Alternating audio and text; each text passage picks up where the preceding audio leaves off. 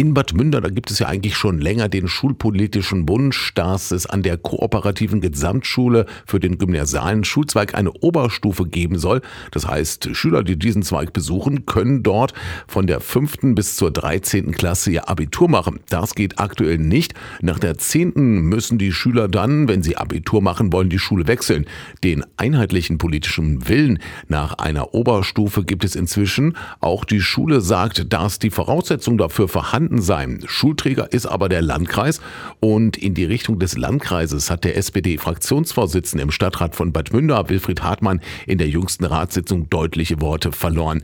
Mehr dazu jetzt von Radioaktiv-Chefredakteur Anton Posnack-Sommer.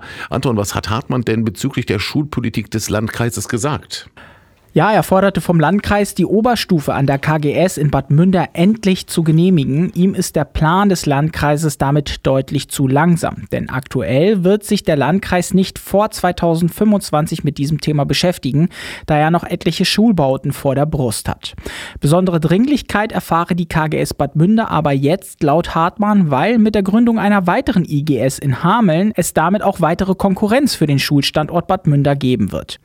Die Befürchtung ist, mit einer weiteren weiteren IGS werden Schüler aus Bad Münder nach Hameln gehen. Vor allem die Schüler, die gerne Abitur machen möchten, weil das Angebot in Bad Münder nur begrenzt möglich ist. Und in diesem Konkurrenzgedanken kritisiert auch Hartmann die Stadt Hameln, speziell die Entscheidung, dass es in diesem Sommer eine weitere IGS im Westen der Stadt geben wird. Damit kritisiert Hartmann ja vor allem die Mehrheit im Hamelner Stadtrat, bestehend aus SPD und Grünen. Ja, so deutlich hat er es zwar nicht gesagt, aber die Kritik vom münderschen Sozialdemokraten ist durchaus an die Sozialdemokraten in Hameln gerichtet. Hartmann sagte wörtlich, er fordere von der Stadt bei der Schulpolitik mehr Solidarität.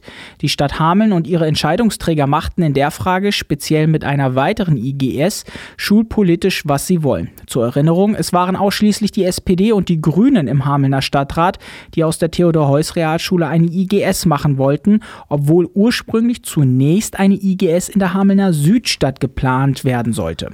Mit der seit 2021 vorhandenen rot-grünen Mehrheit ist dieser einstige Plan dann aber auch verworfen worden und es gab von Seiten der Realschule damals auch viel Kritik an den Plänen von Rot-Grün.